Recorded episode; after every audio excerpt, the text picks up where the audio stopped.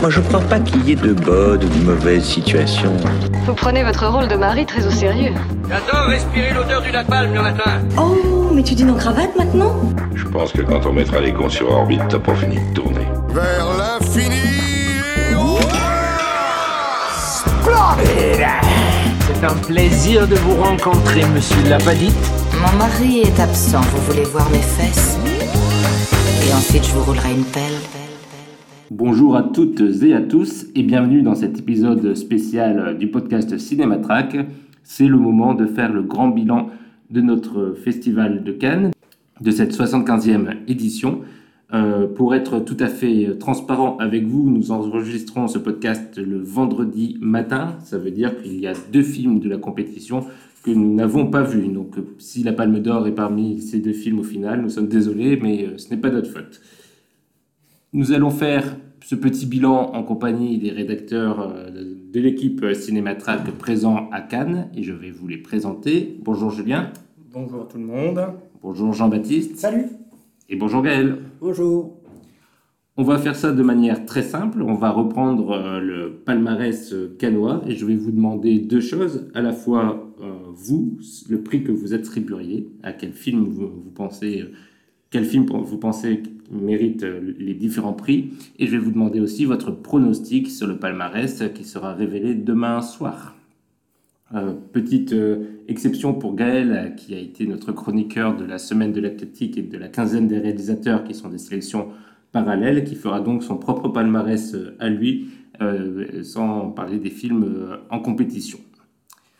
Et je vous propose de commencer tout de suite par le premier prix, qui est peut-être le, prix le moins facile à, anticiper, puisque je vous propose de commencer par le prix du jury, qui est, euh, comment l'expliquer, un prix un peu de, de, consolation, qui, pour récompenser un film qui a certaines qualités, mais qui n'est pas assez puissant pour mériter un, un prix un peu plus prestigieux. C'est ça, c'est l'espèce de mention spéciale de la compétition. C'est pour genre donner à soit un jeune talent euh, qui monte, soit au contraire un grand mec qui a fait un film un peu mineur mais qui a plutôt bien plu. Voilà, enfin, c'est l'espèce de pas de prix de consolation, mais c'est généralement là où on case le film ou qu'on n'a pas pu caser ailleurs dans les autres, euh, dans les autres sélections.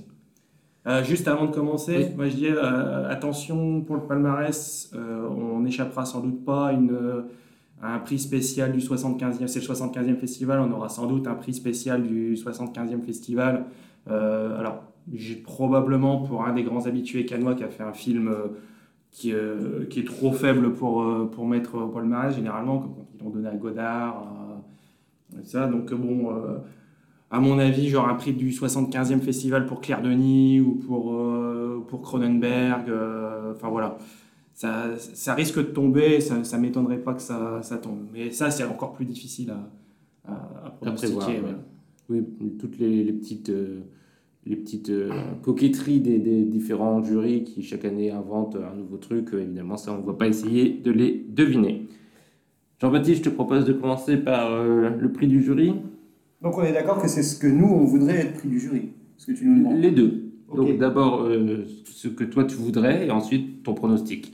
Et donc, si le prix du jury, ça concerne notre troisième film préféré, mathématiquement, parce que je fonctionne vachement en termes de classement, moi, je dirais que c'est Triangle of Sadness, parce que le film de Ruben Östlund, parce que, parce que ça a été une séance euh, mémorable et que le film est bien trop inégal pour prétendre à mieux, mais possède beaucoup de qualités dans sa deuxième partie qui lui en ferait un, un- oui, un beau prix du jury. Donc, je mettrais ça. moi. Julien? Euh, je- j'essaie de raisonner de manière, euh, quand même, même pour mes prix euh, perso, un peu, comment dire, de manière à ce que c'est une certaine cohérence. C'est-à-dire qu'au sens que moi, par exemple, mon film préféré, euh, bah, peut-être pas mon film préféré, mais en tout cas, le film auquel je vais donner le grand prix, si ça tenait qu'à moi, je le mettrais plus haut dans la sélection. Mais je trouve que le prix du jury, c'est, je pense, l'endroit parfait pour lui. C'est EO de Jaris Kolimowski. Euh, le film euh, où on suit un âne pendant 1h25 dont on a parlé dans le précédent épisode. Euh, voilà, c'est un super film, c'est un très beau film, mais c'est un film qui est très clivant, c'est un film qui, qui a certes un discours politique, mais qui n'est pas non plus un film totalement militant de ça, et qui n'est pas forcément... c'est un film aussi qui, à mon avis, va diviser, qui va pas convaincre totalement le, totalement le jury, mais c'est une proposition qui est tellement euh, particulière dans une sélection qu'on a peut-être un peu, un peu trop manqué. Et je trouve que le prix du jury, euh, que ce soit dans mon palmarès perso ou dans un palmarès qui serait plus un pronostic, je trouve qu'il est, il est bien à sa place à cet endroit-là. Bah, je ne vais pas être euh, beaucoup plus long puisque je suis tout à fait d'accord avec toi, Julien. Pour moi, c'est mon prix du jury, c'est EO, donc pour les mêmes raisons que toi. Et toi, Gaël, dans les films que tu as vus, quel est ton, ton prix du jury ouais, alors, euh, si, si, Thierry Frémaux euh, avait du bon goût et avait sélectionné les meilleurs films euh, présents à Cannes cette année, euh, nous ouais. je pense que il y a une possibilité que le prix du jury soit donné à Falcon Lake de Charlotte Lebon. C'est un film euh, bah, euh, que j'ai évoqué dans le précédent podcast. Euh, j'ai un peu bourdouillé des choses, sans doute incompréhensibles parce que j'étais bien fatigué, mais c'est vraiment. alors, là, on est vraiment tous en forme. Hein, là, c'est vraiment une des grandes surprises du festival. C'est ce, ce, premier film de Charles Lebon qui est vraiment magnifique. Merci Gaël. Et du coup, un petit tour rapide de vos pronostics pour le prix du jury. J'en ai absolument aucune idée. Je vais dire Armageddon Time par rapport à ce que tu as dit avant sur le fait que ça pourrait être le euh, prix donné à un réalisateur qui a fait un film qui n'est pas forcément son meilleur. Euh, moi, je reste aussi. Je, pense que ce sera EO. Je vais dire, je vais dire EO parce que ça a une bonne tête de. Pareil, pour moi, c'est EO. Deuxième prix du palmarès, le prix du scénario. Julien. Euh, le prix du scénario, le prix du scénario. Ah, avant, de continuer, on va peut-être faire une précision dans les règles euh, du Festival de Cannes et du palmarès, parce que moi je ne l'ai jamais vraiment tout à fait compris. Qu'est-ce qui est interdit? C'est qu'un film ait plusieurs récompenses ou c'est que celui qui est la palme ait d'autres récompenses? Alors, je, ne sais, plus, parce que je ne sais même pas si c'est véritable. Je crois véritablement qu'il n'y a pas de règlement fixe, c'est plus une question d'habitude et de, et, et de tradition il me semble que euh, la, palme, la Palme peut ajouter un deuxième prix, et, ou, euh, je ne sais plus. Je ne sais plus véritablement, mais c'est vrai qu'en tout cas, il y, a des, il y, a une espèce de tradition pour éviter, le, pour éviter l'effet Barton Fink, c'était la, grande jurisprudence euh, de, de, Polanski qui a donné trois prix à Barton Fink en 91. 91. donc depuis, on essaie de, on essaie de modeler. Il y a eu quelques cas de double. Euh, je crois je me souviens que euh, Moretti avait donné deux prix à Au-delà des collines euh, à l'époque. Mais c'est très rare. Je pense aussi que c'est une manière pour les jurys de contenter un peu tout le monde et de dire voilà, chacun a ses sensibilités, donc on représente chacun. Non, on va essayer, dans la mesure du possible, en tout cas, moi dans le palmarès, c'est le cas, je pense que ce sera le cas pour tout le monde, de ne donner qu'un seul prix, hein, de ne récompenser un film que pour une seule catégorie. C'est ça. Et maintenant, on peut passer donc au prix du scénario, Julien. Euh, le prix du scénario. Alors c'est toujours compliqué parce que Cannes a cette euh, tendance euh, assez idiote de donner le prix du scénario à des purs films de mise en scène et des, films, des prix de la mise en scène à des purs films de scénario. Donc en fait ce que je vais faire c'est que pour, je vais donner mon palmarès personnel et vous aurez juste à inverser les deux, les deux catégories pour le, pour le pronostic. Euh, pour le prix du scénario, je vais le donner malgré, malgré certaines facilités, son côté un peu routinier, le, fait qu'on n'ait pas non plus énormément de surprises par rapport à ce que son auteur en, en a habitué. Je vais le donner à Broker de Hirokazu Koreeda, euh, parce que je trouve que c'est avant tout un pur, c'est un film qui tient sur ses acteurs évidemment, mais c'est aussi un pur film de scénario, euh, avec ce que ça peut avoir de bien et de, et de moins bien. Mais voilà, en plus ça me donne l'occasion de parler de ce film qui est le retour de Coréeda en compétition après sa palme euh, pour une affaire de famille. C'est mineur par rapport, c'est en dessous de. Même si le, le, film discute pas mal, dialogue pas mal sur, euh, sur euh, la question de créer, encore une fois, comme chez Coréeda toujours, une, cellule, une question de une forme de cellule familiale chez des gens qui ont été privés pendant, pendant toute leur vie. donc voilà, c'est un peu, c'est un peu mélo, c'est un peu facile sur la fin, c'est un peu appuyé, mais euh, voilà, ça reste du Coréda, donc moi je, je, je, graille avec, euh, avec délectation euh, quand même, et je trouve que voilà, ce serait un bon, un bon prix du scénario. Il fait beaucoup penser à une affaire de famille quand même, Ah oui, qui a oui. été palmé Complète- ici. Oui, oui, complètement. Il y a un, Mais en moins bien. Il y a un effet de, voilà, il y a un effet, il y a un effet de redite, mais moi, chez moi, ça marche toujours. Donc, Et ton pronostic? Ah, bah, en fait, mon pronostic, c'est que je pense que dans ce cas-là, ça va, ça va spoiler la catégorie suivante. Mais euh, pour euh, donc si euh, pour le prix de la mise en scène, Non, du scénario. fait, non, pour le prix du scénario qui sera mon prix de la mise en scène, C'est compliqué le truc. Ouais, ouais. Euh, je partirais potentiellement sur quand même la, faille, la femme de Tchaïkovski de, de Srebrenikov. Euh, trouve que le, film a des, défauts, mais vraiment en termes de pure mise en scène, il fait quand même, Srebrenikov a quand même, toujours ses, ses immenses qualités euh, scénographiques, euh, de cadre, de rupture temporelle. Et vu que c'est en plus un film d'époque, un film en costume, ça permet de retomber sur ses pattes.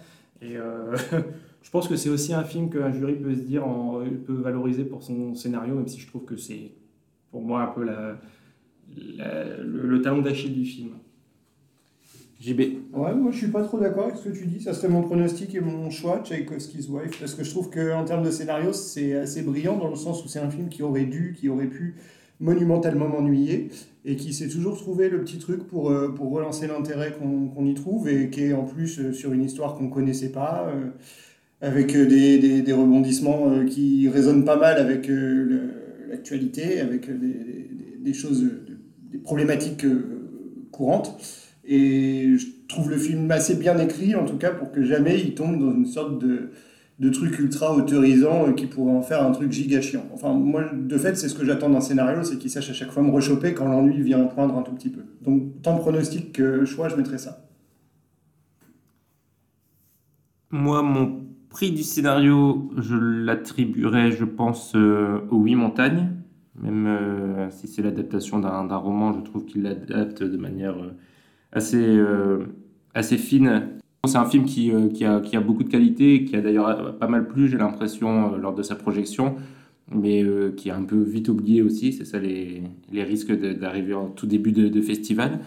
Mais je pense que c'est un, un, prix du scénario tout à fait convenable. Et euh, par contre, mon pronostic, euh, je le donnerais plutôt à Armageddon Time, qui, euh, à mon avis, n'ira pas beaucoup plus loin et, et qui pourtant, a, dans son classicisme, a beaucoup de qualité, et notamment celle d'avoir un, un très beau scénario sur un scénario quasiment autobiographique, je pense qu'on peut le dire sans trop s'avancer, et qui fait la part belle à, à des beaux personnages, notamment celui du, du grand-père du, du héros. Donc, pour mon pronostic, Armageddon Time de James Gray.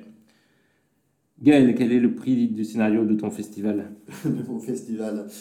Là, je vais être dans la facilité, euh, parce que je vais attribuer le prix du scénario à, bah, Annie Ernaux pour euh, Les années Super 8, euh, vu que elle est écrivaine et que c'est euh, joliment écrit.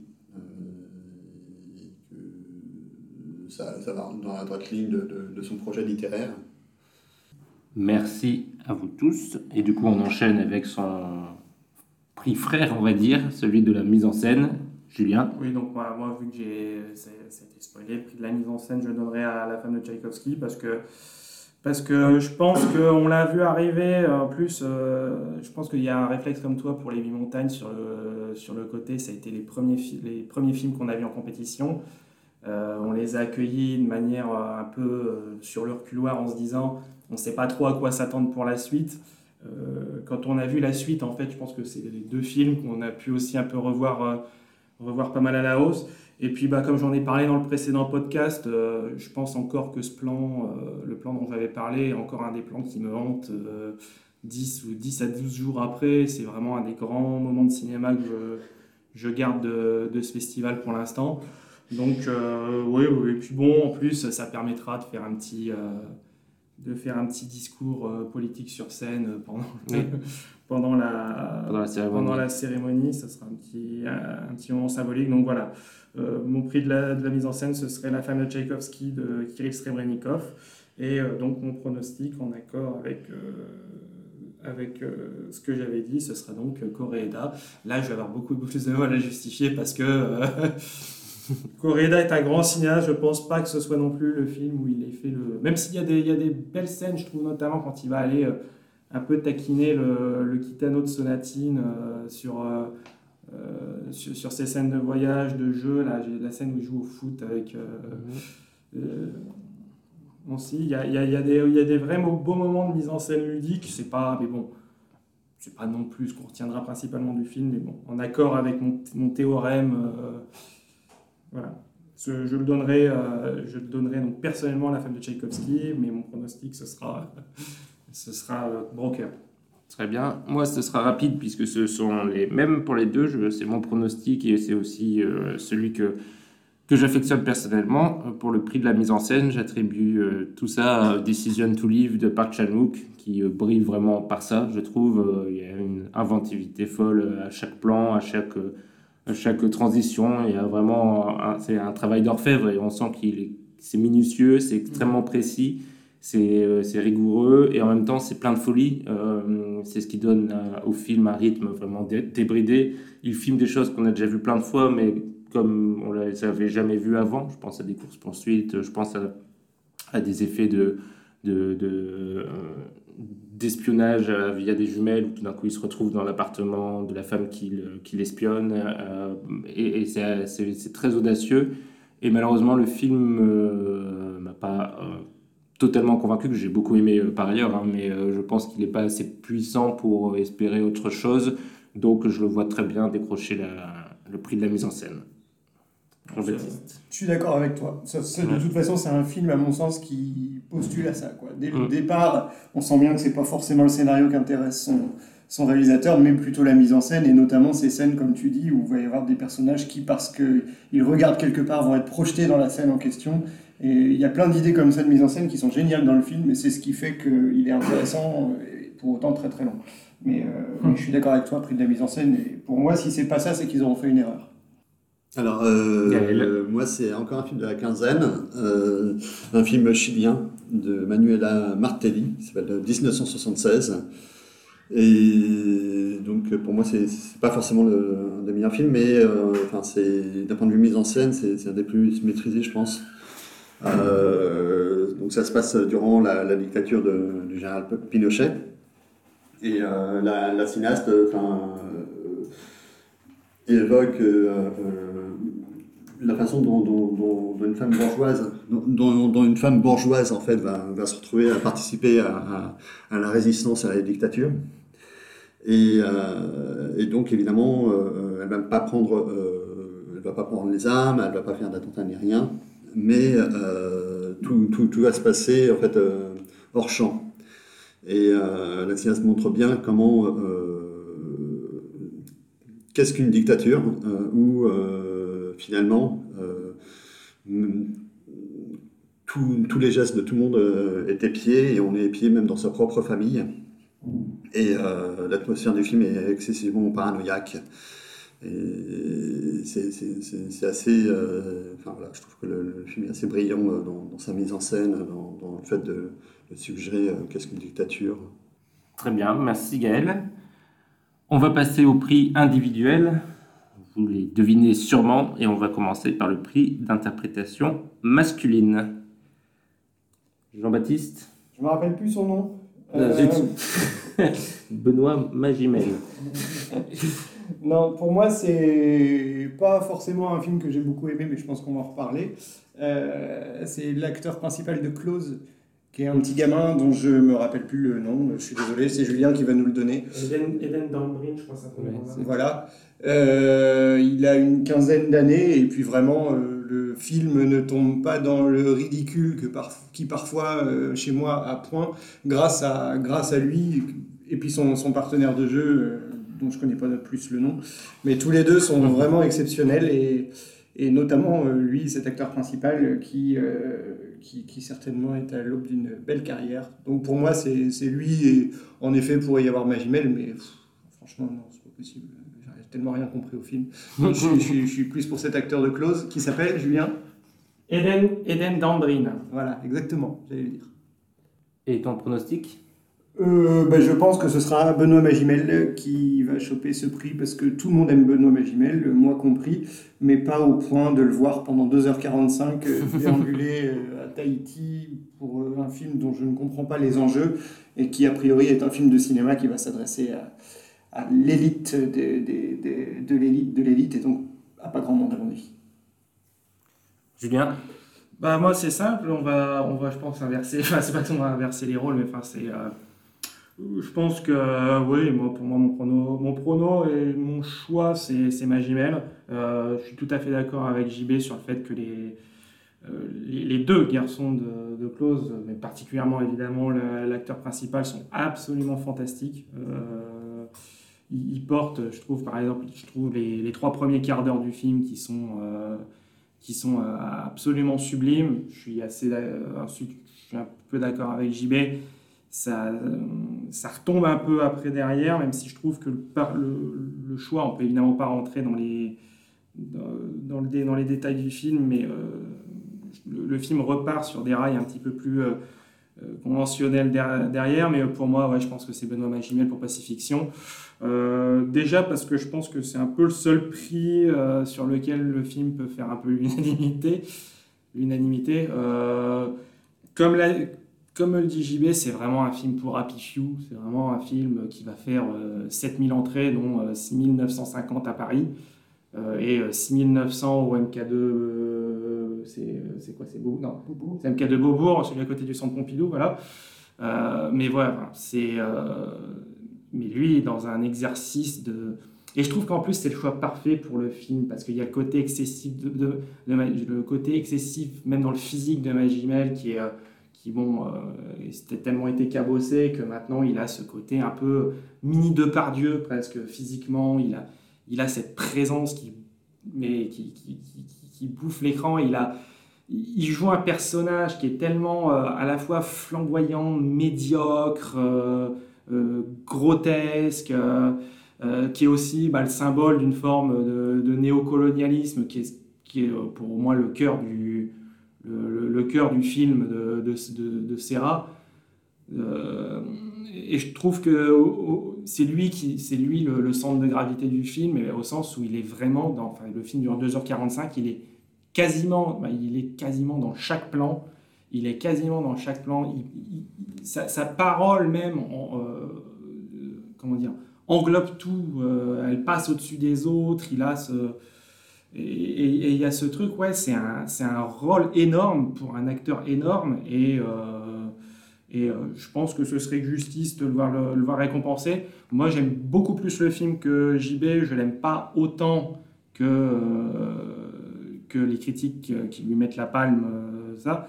Je trouve que c'est un film qui euh, finit par s'auto-caricaturer, qui, euh, est, trop long, euh, mais, derrière, il y a aussi des propositions formelles. J'ai pas mal pensé au film éventuellement pour le prix de la mise en scène. Il y a un côté, une espèce de David Lynch de genre Blue Velvet chez chez chez Wera Sedakul. Enfin ça, il a, y a... c'est un film qui est ultra fascinant, hypnotique, foisonnant et qui a d'un autre côté aussi, je trouve pas mal de travers de ce genre de cinéma au sens où c'est hyper poseur, c'est euh, c'est assez longué. Enfin voilà, c'est une. C'est un film qui est fait pour ceux qui vont l'aimer.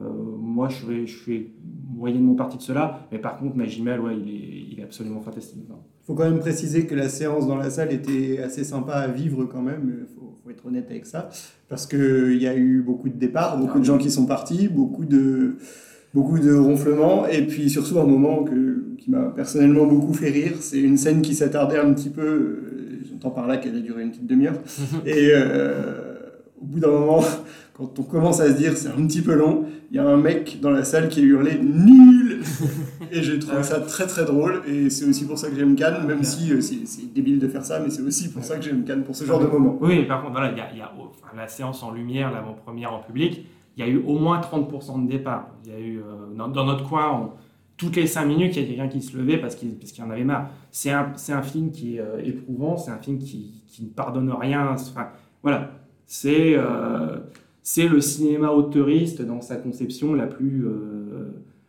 Radicale. la plus radicale et la voilà la, la plus élitiste possible. Enfin, faut être, faut être prévenu. Les auditeurs sont prévenus. Et euh, moi, bah, je pense que je vais te dire euh, un peu comme vous. euh, le mien, c'est euh, en effet ce, ce jeune homme du film Close. Donc, on a redit le nom, je sais plus, mais. euh, Eden Dambrin. Eden Dambrin, qui est fabuleux dans, dans ce film qu'on a vu hier soir. hein. donc, c'est tout frais dans, dans nos têtes. Et, euh, et pour mon pronostic, je ne lui donne pas lui parce que je pense que le film euh, ira plus haut. Et donc, euh, comme vous, je me rabats sur Benoît Magimel, même si j'ai pas vu le film. Gaël? Alors, euh, pour l'interprétation masculine, j'aurais pu aussi euh, parler de et Gemelle pour euh, revoir Paris d'Alice. Mais bon, euh, on a assez parlé de et Gemelle. Donc, euh, moi, j'attribuerais l'interprétation masculine à Karim Leclou dans Goutte d'or de, de Clément Cogitor, euh, qui porte le, film euh, du, début jusqu'à la fin et qui a, qui a quelque chose chez lui de, de ou de- de, Mickey Rourke en fait. Et euh, c'est vraiment, enfin, je pense que c'est un tournant dans, dans, sa carrière pour moi. Euh, c'est l'acteur le plus marquant pour moi à la semaine de la critique et même à la quinzaine des réalisateurs. Merci beaucoup Gaël. Et on enchaîne avec le prix suivant, évidemment, le prix de l'interprétation féminine. JB Ouais, j'ai le nom. Elle s'appelle Taraneh Ali Dousti et c'est l'actrice principale du film qui s'appelle Leila's Brother, donc c'est Leila, euh, qui euh, joue le rôle de, la, de sœur d'une grande fratrie. euh, qui va avoir tout plein de problèmes à la suite de tout plein de mauvais choix, des problèmes et plutôt économiques. Euh, ça ressemble à, Succession, mais à Téhéran, euh, dans une famille plutôt pauvre. Euh, et si ça ressemble à Succession, elle endosse le rôle de celui qui fait le traître dans Succession. Non pas qu'elle trahisse sa famille, sa famille là, mais on sent que c'est elle qui a les cartes en main. Et c'est pas le rôle le plus facile en termes d'interprétation, je pense, mais pourtant elle l'incarne, elle l'habite complètement. Et je pense que le film fonctionne extrêmement bien, c'est sûrement mon film préféré de la sélection, fonctionne extrêmement bien grâce à son interprétation à elle. Donc c'est à elle que je remettrai le prix d'interprétation parce que c'est ce qu'on attend de, de ce genre de prix. Et ton pronostic? Et mon pronostic, ça sera l'actrice principale de Tchaïkovsky's Wife, dont je ne connais là pas le nom pour le coup, euh, qui, qui, qui serait typiquement le genre de, de- de- d'actrice qu'on pourrait récompenser. Euh, ça serait un choix assez facile, mais assez évident aussi, parce qu'en effet, elle est très très bien dans ce rôle-là, qui n'est pas un rôle évident, puisque elle campe euh, la femme de Tchaïkovsky, euh, tout en sachant que Tchaïkovsky était gay et que s'il a pris une femme, c'était juste pour le, pour le regard des gens. Donc elle n'a pas un rôle facile, mais, mais elle lui donne une dimension de femme forte. elle, est- elle est très, très puissante à l'écran. Elle s'appelle Aliona Mikhailova. Voilà. Et je l'ai croisée dans la file d'attente d'un film, et elle s'est fait refoule à l'entrée parce que c'était trompé de file d'attente. Elle n'a pas trop râlé, donc en plus c'est quelqu'un de sympa. Julien? Euh, pour moi, mon pronostic, ce sera bah, sur un film dont on a déjà parlé. Euh, pour moi, c'est Tang Wei, euh, l'actrice de Decision to Live de Park Chan-wook, parce que vous avez pas mal parlé du fait que c'est un film de mise en scène. Euh, et, euh, moi, je suis pas tout à fait d'accord sur le concept d'orfèvre. Trouve que c'est justement c'est l'inverse. Pour moi, c'est un film de petit garçon euh, qui genre qui prend une caméra et qui filme. euh, qui bah, il y, a- il y a vraiment quelque chose de purement euh, euh, empirique dans sa mise en scène, quelque chose vraiment du je- tiens j'ai envie de faire ça, je vais le faire. Enfin, c'est un côté vraiment. Mais c'est pas foutraque. ah non, non, non. extrêmement- Non, non, mais il y a- il y, a une énergie, il y y, a une énergie pour moi qui, qui est, qui l'une des, l'une des deux forces du film, parce qu'on va, on, on va être honnête, c'est vrai que sur la partie purement scénario, sur la partie purement intrigue, c'est pas ce qui est le plus passionnant. Euh, je pense qu'ils s'en foutent aussi un petit peu de ce qu'ils filment, mais je trouve qu'aussi la grande force du film, c'est le duo d'acteurs, et particulièrement elle, avec ce, ce euh, Tang Wei qui, était, euh, qui est, euh, qui est euh, absolument fascinante. C'est une espèce de, c'est une espèce de veuve noire, euh, mais euh, c'est une espèce de veuve noire, mais tu comprends très vite qu'il y a quelque chose qui cloche derrière. Et euh, en fait, le film entretient toujours cette petite. euh, c'est- un film qui arrive justement parfaitement à euh, jouer sur le concept, sur le concept de la veuve noire et à, faire que ce qui semble en apparence comment dire, extrêmement clair comme de l'eau de roche, ne l'est finalement pas du tout. Et je trouve qu'elle est, elle y est dans beaucoup, dans l'ambiguïté qu'elle amène dans son personnage. Euh, cette ambiguïté vraiment séductrice qui est, euh, que je trouve euh, incroyablement magnétique.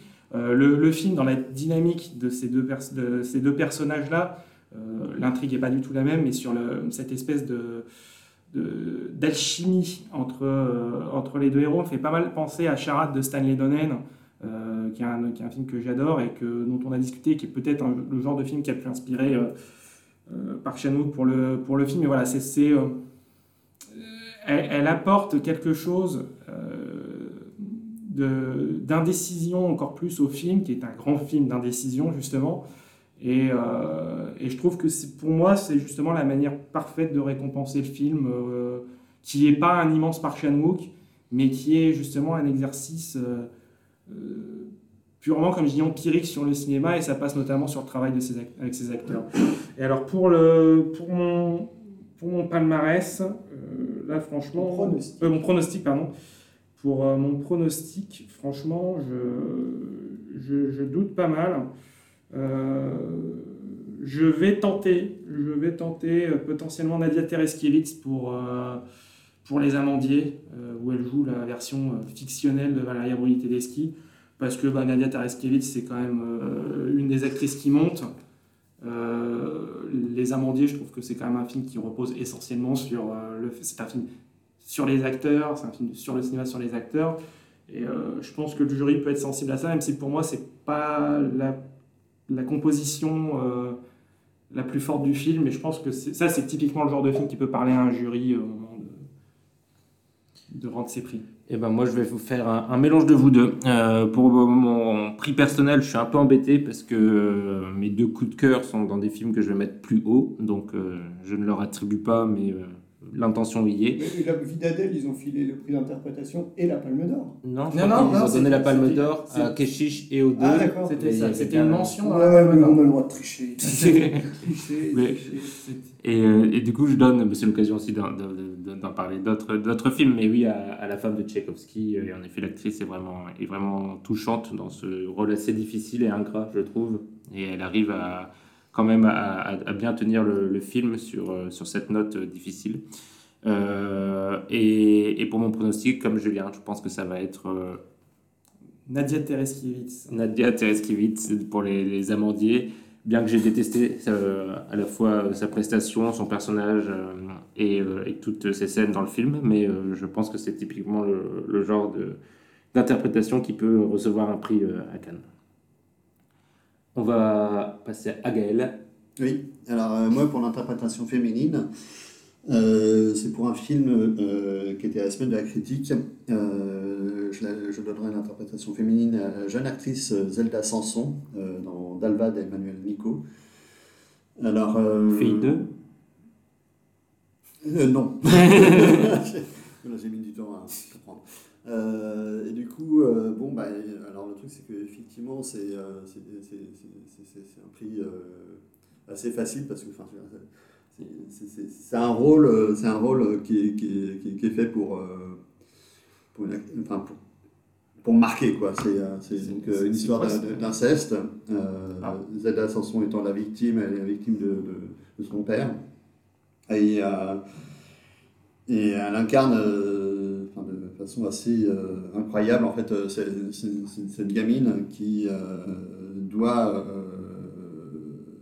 accepter en fait euh, que son père est un agresseur et que euh, euh, elle a une relation très compliquée forcément avec lui entre l'amour paternel et le fait de comprendre qu'elle a été complètement manipulée et détruite par, par cet homme. Et elle retranscrit ça de façon assez magnifique. Euh, ensuite, le, film va faire parler de lui, hein, parce que c'est un film assez, euh, ouais, assez dur, hein, forcément. Mais, euh, et du coup, il euh, y, y, a des scènes euh, qui peuvent être assez ambiguës et où, où, le film peut, peut, basculer. Je pense que Emmanuel Nico ne, ne, bascule pas. Mais, mais voilà, donc, le, elle, enfin, la Zelda Sanson, passe, enfin, un peu rôle, rôle marquant de, de, pour moi, pour, pour le film que j'ai pu voir. Quoi. Elle a, eu, elle, a eu, euh, elle a été récompensée d'ailleurs à la semaine. Oui, euh, c'est vrai. ouais, elle a eu la- un prix. euh, C'est vrai, d'ailleurs, Elle a eu oui. un prix à la semaine. Ouais, ouais. On va passer maintenant aux choses sérieuses avec euh, le, le Grand Prix, donc un peu la médaille d'argent euh, du palmarès. Je propose à Julien de commencer. Euh, ouais, d'accord. Euh, je, je commence là, cette fois-ci, par mon pronostic parce que euh, il est possible que je reparle du film un peu plus tard. Euh, pour moi, le grand prix du, jury, ce sera euh, RMN de Chr- Christian Mungiu, dont je reparlerai plus tard. Spoiler alert. Euh, mais donc, je vais, parler de mon choix plus personnel pour le, grand prix du jury. Euh, ce sera, euh, ce sera Leila's Brothers, dont, on, JB a déjà parlé, de Saïd Roustahi. Euh, je suis assez d'accord avec lui, je suis assez d'accord avec lui sur la vague très succession du film en Iran. C'est un film qui fait pas mal penser aussi à la, comédie italienne, euh, sur la, peinture de, personnages, euh, à la Ettore Scola, euh, sur, sur des, ces personnages qui sont tous plus, euh, euh, tous plus affreux, voilà, affreux, ça les méchants et médiocres les uns que les autres, qui passent leur temps à, à soit à se foutre des coups de poignard dans le dos, soit à monter des combines miteuses euh, pour, pour essayer de se sortir de la mouise. Euh, c'est un film qui parle euh, aussi en creux de la société patriarcale iranienne, euh, qui, qui parle de la crise économique. C'est un film qui, c'est un film qui arrive à être politique sans être jamais plombant. Euh, le film met peut-être un poil longtemps à démarrer, euh, mais euh, il a une énergie dans ses scènes de dialogue et de, la manière dont je- trouve formellement le film pas exceptionnel, mais je trouve que par contre Saïd Roustahi a une manière de structurer sa mise en scène par la parole, par le dialogue et, par la manière de faire vivre des engueulades homériques. Vraiment, il y a, a des scènes d'engueulade, les scènes du film sont absolument incroyables. Ça culmine sur une scène de mariage qui, qui, euh, qui, qui, qui est euh, absolument incroyable. Et euh, c'est un film en plus qui a un je, dirais pas un potentiel commercial parce que ça fait quand même 2h45, euh, euh, même si bon, la loi de Téhéran avait eu un petit succès, c'est quand même un film qui est assez lourd à digérer, mais c'est un film qui est assez euphorisant, euh, qui a été assez euphorisant, qui en plus je pense est tombé au bon moment dans la sélection, c'est-à-dire qu'on on, on est sorti d'un tunnel de films médiocres ou, euh, ou euh, un peu euh, un peu- Décevant. un peu décevant. Ouais, on, on l'a vu, moi personnellement, je l'ai vu après Nostalgia, Tori et Lokita, Crimes of the Future, il y avait Holy Spider, enfin voilà, les- la, les- la plupart des films assez médiocres de la sélection étaient juste avant, donc le fait qu'il soit arrivé, qu'il ait redonné un coup de boost à la sélection aussi, euh, fait que je le, vois à la hausse, et je trouve que c'est le Grand Prix, en fait, c'est c'est euh, là où je pense euh, pense qu'il a mieux sa place. Ouais, bah, juste pour parler un peu du, film, euh, moi c'est pas, je le mettrai pas en Grand Prix, mais c'est quand même c'est fou d'avoir un, grand film de d'engueulade comme ça, comme tu disais. Moi, ce qui m'a vraiment euh, le plus euh, euh, touché dans, dans ce film, ce qui, enfin, qui m'a j'ai trouvé remarquable, c'est cette gestion en effet du rythme, des dialogues et du timing des, personnages, parce que donc il y a Leila, ses frères et le père, donc ça fait quand même beaucoup de personnages qui sont souvent ensemble dans, dans les mêmes pièces. Ou, et ce que le film réussit à faire, et, je pense que c'est vraiment fascinant ce- cette réussite, c'est euh, dans les dialogues et dans la mise en scène aussi, la façon dont il transfère le fardeau de l'engueulade d'un personnage à l'autre. En fait, ils sont tous un peu responsables de leur situation, et ils ont tous... Il n'y a pas de vrais méchants et de, de vrais gentils. Ils, sont, ils ont tous une part un peu salaud, mais ils sont quand même tous un peu touchants aussi. Oui, parce que dans le même temps, c'est aussi quand même c'est un film qui aime ses personnages. Voilà, c'est ça. C'est pas un C'est film ça qui, sur lequel je voulais c'est insister. pas un film qui va punir. euh, Non. bah, Non, non, il, il les aime et il les rend tous sympathiques à un moment ou à un autre, ou au moins euh, touchants. Et, euh, et c'est assez incroyable de voir dans une même scène de- d'engueulade, par exemple, il y a un personnage qui va être en train de s'en prendre plein la gueule par tout le monde, et tout d'un coup, au fur et à mesure du dialogue, on va passer sur un autre détail, et le, poids de la culpabilité va tout basculer sur un autre personnage qui tout d'un coup va devenir un peu le, nul du moment, celui qui, qui s'en prend plein, et hop, et ça rebascule très vite, de manière extrêmement fluide, et pendant trois heures en fait. Et il y a ce- cette perpétuelle, au passage de témoin de la, de la colère, euh, qui est vraiment fascinant et qui permet aux personnages aussi de se livrer, d'en dire beaucoup sur leurs conditions de vie, sur euh, ce que c'est de se battre, euh, la relation entre l'honneur, l'argent, la famille, tous ces liens-là extrêmement durs. c'est en effet une réussite, une réussite totale, je trouve, et, assez différente de ce à quoi on pouvait s'attendre. Moi qui, en plus, ne suis pas un grand fan de la loi Terran, là, j'ai- j'avoue que j'ai été bluffé. Donc c'était juste pour, pour, pour en parler aussi. Mais du coup, c'est pas, euh, c'est pas mon Grand Prix. Euh, mon Grand Prix, ce sera euh, RMN de Munju. On en a déjà parlé un peu dans le, le dernier euh, podcast, donc je, je vais être court, mais grande œuvre. grande œuvre, là par contre, telle qu'on pouvait l'imaginer avant d'entrer dans la salle. C'est c'est puissant, c'est fort, c'est extrêmement maîtrisé. la mise en scène est fabuleuse. C'est très lourd, c'est très dur. Et euh, ça ruine plein de choses euh, au fond de nous sur, la xénophobie et, et, le, euh, et le rejet de l'autre et la peur, la peur de, tout. C'est vraiment fabuleux et je pense que c'est un, des films importants de ce festival auquel je remets le grand prix.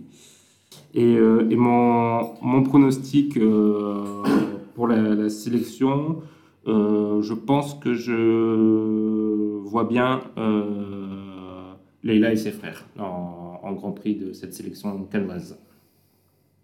JB. Alors, moi, mon Grand Prix, c'est pas forcément le film que j'attendais le plus, euh, et c'est pas celui qui a le plus plu à la rédaction. C'est Les Amandiers. Euh, c'est même celui que je redoutais d'aller voir. En vrai, il a vraiment fallu me pousser, il a fallu que des gens me disent vas-y pour que je daigne aller le voir, pour ne pas le citer Thomas Fouet. Euh, et bon, j'y allais vraiment à reculons. hein. Je me disais putain, ça va parler de. Ça va être de l'entre-soi pendant, pendant deux heures et ça va être insupportable. J'ai pas du tout vu ça là-bas. Euh, alors, pour bien remettre le- les choses dans leur contexte, je connais pas mal d'acteurs euh, de théâtre. Je me fade plein de pièces de théâtre auxquelles je comprends rien quand je vais les voir et euh, leur tourment et leur, euh, leur façon d'être que je comprends pas non plus, qui sont des gens ultra sensibles, instables, que je comprends pas. Quoi. Des gens vraiment qui, pour moi, sont des vrais personnages de cinéma parce que je ne les comprends pas.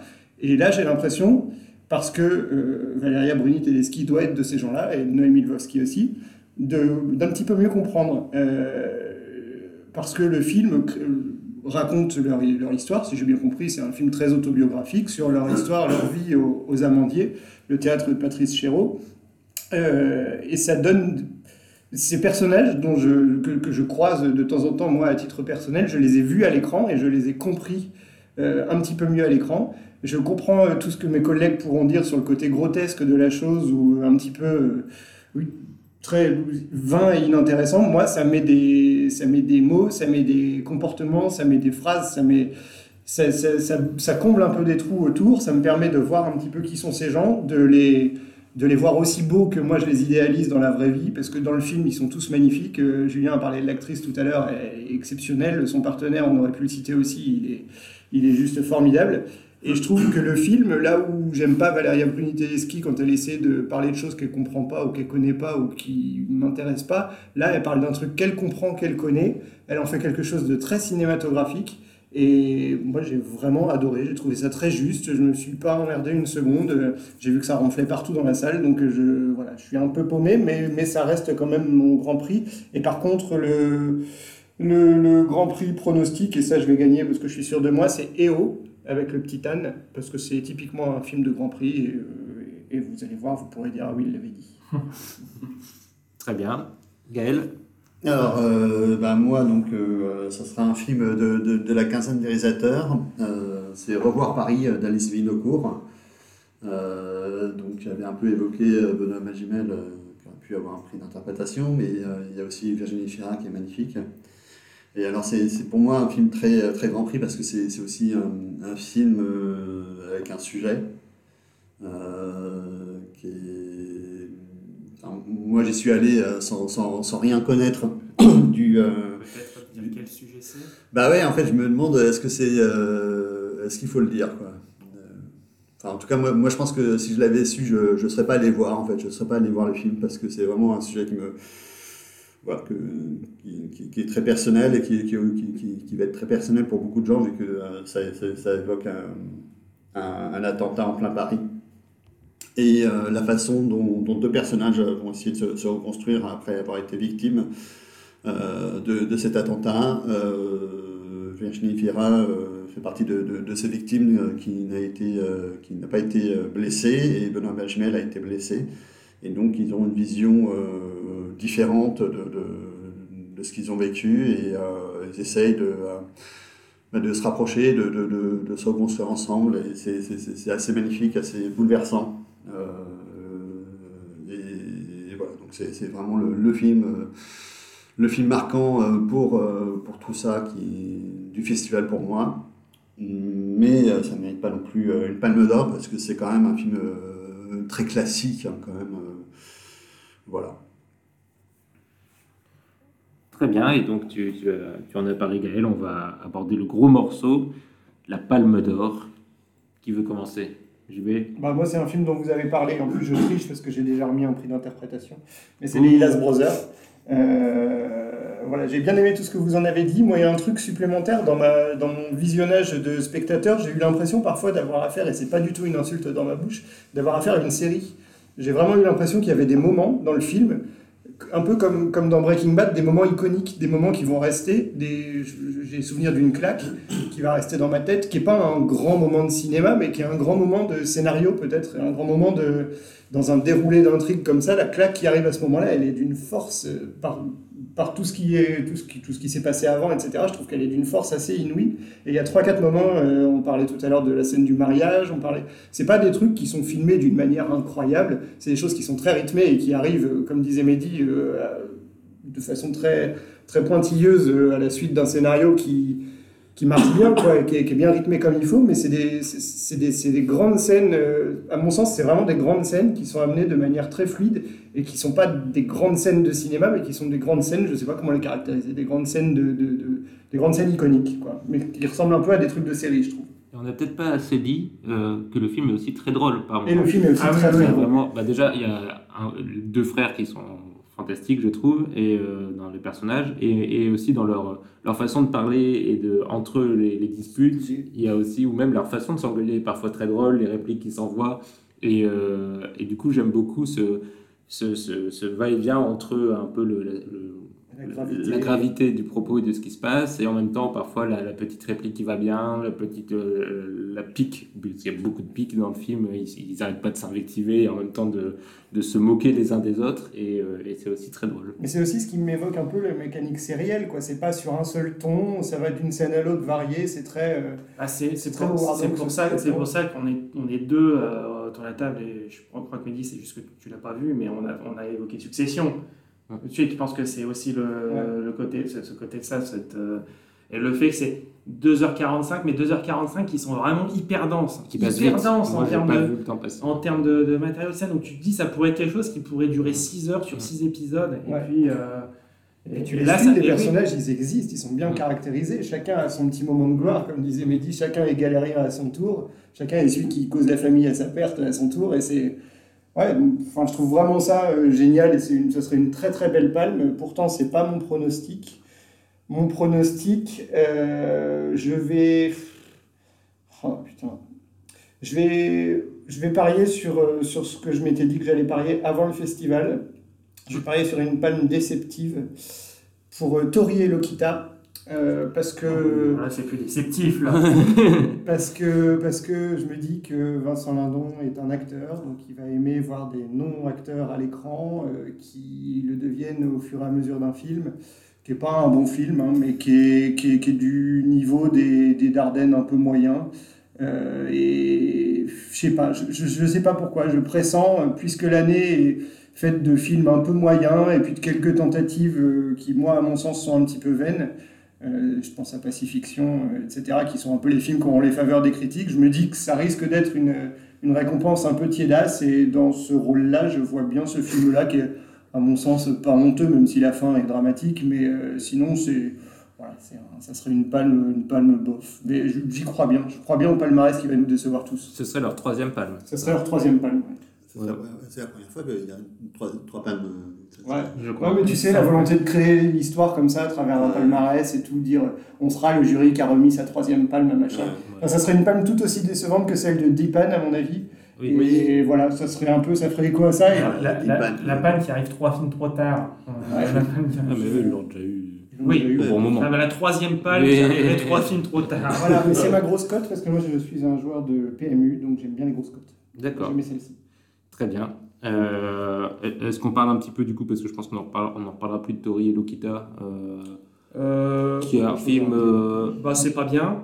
bah, ouais. Moi, je trouve qu'on on retrouve quand même dans ce film un peu ce qui a fait leur grande force dans le, la façon de raconter un récit, de le disséquer, euh, sur, euh, à la fois en, en- en se basant sur euh, une succession de petits gestes, et de petites scènes finissent par créer des personnages et une histoire. Et je trouve que cette simplicité de la mise en scène est ici parfois fonctionne euh, très bien, et notamment euh, dans l'avant-dernière partie du film, on va dire.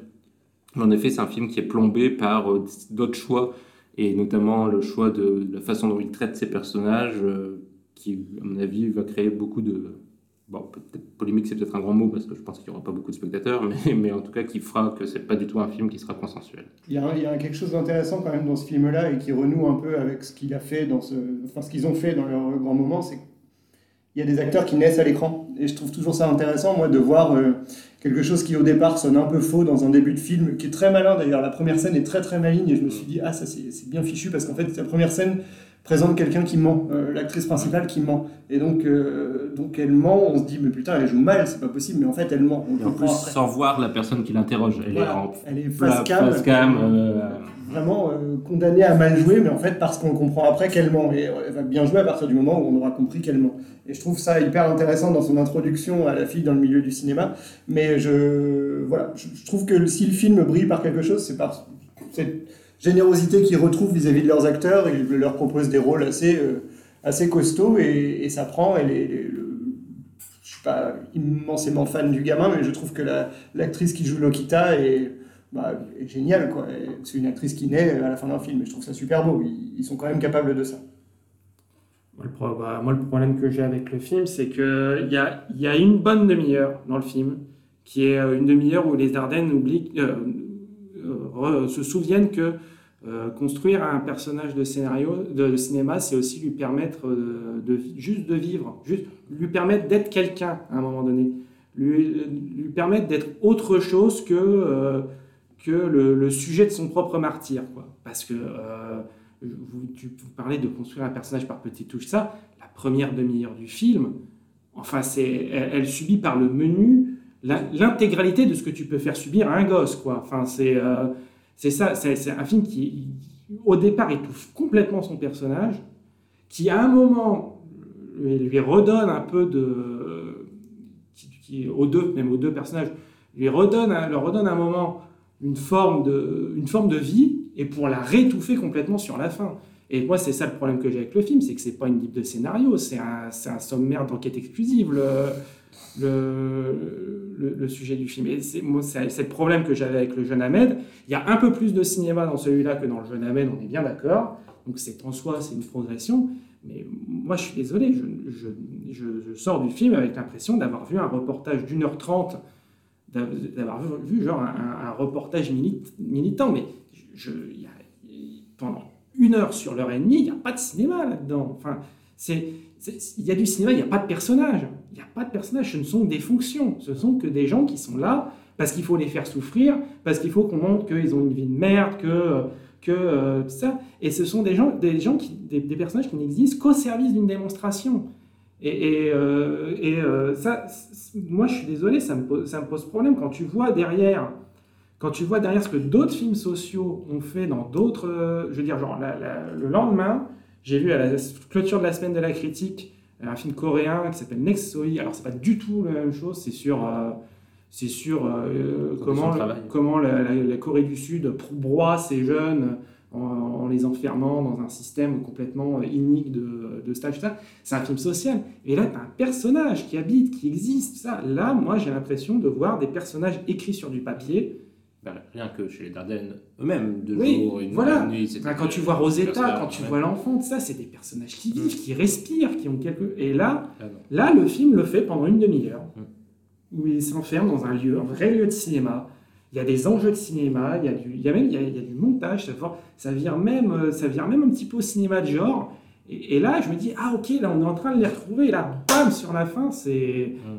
tu- tu- et moi, je, le- le- je suis sorti du film pas en colère, mais assez désabusé en fait, parce que en fait, après le jeune Ahmed, Tori et Lekita, ça, ça va devenir ça, ça va se rabougrir à ce point-là le cinéma des Ardennes. Moi, ça me et ça m'énerve parce que c'est des, c'est des cinéastes que j'adore, c'est des cinéastes que j'ai adorés, c'est des immenses cinéastes. Mais là, je pense qu'ils sont en train de se, ouais, de se rabougrir. Et ils seront au palmarès. Le jeune Ahmed y était, donc au bout d'un moment. euh, Moi, je vais pour ma palme. bah, en fait, c'est assez facile. Julien, je pense qu'on a inversé nous euh, dans nos palmarès respectifs euh, la palme et le Grand Prix. Donc, euh, moi, je vais donner ma palme à Leila's Brother, Leila et ses frères, pour toutes les raisons dont on a parlé. Donc, je ne vais pas insister dessus, mais ça ferait, à mon sens, une très belle palme. Et c'est un très beau film pour une sélection qui est quand même pas, pas au top. hein. Je pense que dans plein d'autres années, euh, j'aurais pas donné ma palme d'or à Leila et ses frères, mais là, cette année, euh, clairement, c'est pour moi le, film le plus, intéressant de, des 10 jours. Et, euh, et pour mon pronostic, par contre, je vais aller sur Close de Lucas Dont, qui est passé hier soir et qui a fait un petit effet, je pense, sur, sur la croisette et je pense sur le jury aussi. Un film qui a pas mal divisé, euh, qui est d'une efficacité, ça je pense, euh, incontestable. Euh, c'est l'histoire de deux jeunes garçons qui s'apprécient beaucoup, d'où le titre Close, mais sans savoir à quel point. Et, au fur et à mesure, ils vont se confronter au, regard des autres, qui vont réinterroger cette relation qui était innocente. Et ça va créer des drames. Et c'est d'une beauté assez forte, peut-être trop imposée par le réalisateur. Euh, je pense que Jean-Baptiste en parlera. Mais, euh, mais il, est assez bouleversant.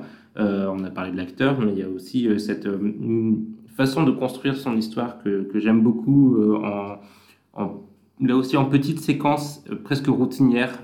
On s'installe vraiment dans la vie de, cet enfant. Et, et la vie d'un enfant, c'est avant tout une routine. C'est l'école, c'est les, les loisirs et c'est la famille qui s'enchaînent et qui se répètent. Et le film adopte ce rythme. euh, et, en adoptant cette routine, mais en la modifiant, en la transformant par ce qui arrive d'extrêmement lourd euh, aux différents personnages, ça, donne euh, au film toute sa, force contenue et retenue et, et une certaine intensité qui, à mon avis, en font un candidat idéal pour, pour une palme d'or. Euh, mais je vais peut-être laisser euh, Jean-Baptiste donner le contrepoint sur euh, ce film. On se voit vraiment un contrepoint parce que je suis sorti de la séance un petit peu mitigé en me disant que j'avais plutôt bien aimé ce que j'avais vu, notamment dans la première partie du film, que je trouve très réussi, ce que tu dis par rapport à l'exposition, la mise en place des personnages, etc. Mais le film, on va pas expliquer ce qui se passe après, mais forcément on le devine. Le film, je le trouve assez malhonnête en fait. Parce que sous couvert de, subtilité, de- c'est vraiment une subtilité affichée, c'est regarder comme c'est tendre, regarder comme c'est bienveillant, etc. Je trouve finalement extrêmement euh, utilitaire. C'est-à-dire que chaque scène doit servir à quelque chose. Chaque larme versée va servir à t'en faire verser cinq. Et c'est un film qui est vraiment, il me semble, très manipulateur et donc assez piégeux quand il arrive à ce moment-là du festival. Parce que forcément, quand tu sors de 2h45 d'Albert Serra qui te filme Benoît Magimel qui fait rien à Tahiti, eh ben, t'es bien content de voir des scènes qui servent à quelque chose dans un film où tu vas ressentir des trucs. Forcément, voir un gamin pleurer à l'écran, eh ben, ça va te donner envie de pleurer deux fois plus que lui.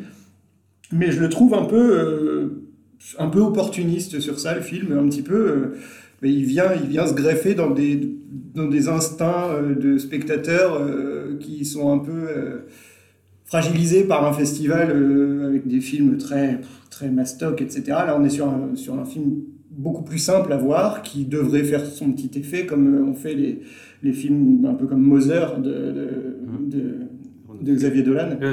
Euh, non, Mommy. Mommy, de Xavier Dolan. Ça vraiment, il y a, vraiment un, système, à mon sens, un système euh, de pas de prise d'otage parce que c'est un peu fort, mais de, te capture le film. Et moi, le problème de ce truc-là, c'est que généralement, j'ai un rejet énorme à partir du moment où on me dit fais ça, fais ça, fais ça, pleure, euh, euh, et envie de t'enfuir, cours avec le héros, etc. C'est des scènes, moi, qui me disent euh, arrête, c'est bon, tu, me fatigues. Tu sors de 2h45 de- de- d'Albert Serra qui, au contraire, te dit euh, ça, ça, ça prendra la forme que tu voudras bien lui donner, le film va parler de ce que tu veux qu'il te parle, etc. Là, tu as le film qui, au contraire, va te dire ça parle de ça, il faut être comme ça, il faut que tu pleures à ce moment-là, il faut que tu ris à ce moment-là. Et je trouve que le milieu, c'est pas mal aussi d'avoir un film un petit peu euh, qui serait un peu un mix des deux, parce que ma cinéphile ne tente ni d'un côté ni de l'autre, et justement, un film comme La Loi de Téhéran, qui est beaucoup plus mitigé, pas La Loi de Téhéran, pardon, et ses Leïla et ses frères, beaucoup plus mitigé, et qui va te faire passer d'un sentiment à l'autre, et puis qui va parfois te perdre un peu, parfois t'ennuyer un peu, parfois te rechoper, euh, parfois te fasciner. Ben, c'est ça du cinéma, et moi je serais un petit peu déçu que ça ait la palme, mais en effet, ça en a une belle gueule quand même. Moi, je me rends compte euh, en, regardant que c'est vrai que mon, mon palmarès, je n'ai pas, euh, pas close, euh, ce qui le rend, je pense, un peu bancal parce qu'à mon avis, oui, il y a de fortes chances que ce soit au palmarès demain. Moi, je suis un peu dans une position médiane par rapport à vous, c'est-à-dire que bon, on est tous d'accord sur le fait que les trois premiers quarts d'heure du film sont absolument sublimes. Ah oui, pour moi, c'était la- c'était le niveau Ouais. de la vie d'Adèle. Je me disais, putain, si ça Ça m'a fait penser, on ça, en a forcément parlé à la sortie à euh, Un Monde de Laura Vandel, qui était un certain regard l'an dernier, génial, pour te rappeler, pour te rappeler que la- une cour d'école, ça reste l'endroit le plus cruel du monde pour des gamins quand. Sans trop en faire, parce qu'il Oui. se passe pas non plus. Non, non, parce que je trouve que justement, je trouve ces justement, scènes-là sont bien. Ouais. et je trouve Justement. juste, et je trouve justement que le basculement du film Mm. est, est bien pensé parce qu'il arrive beaucoup plus tôt que ce qu'on on peut penser et que le, le film justement évite les choses trappes auxquelles, que- auxquelles tu t'attendais.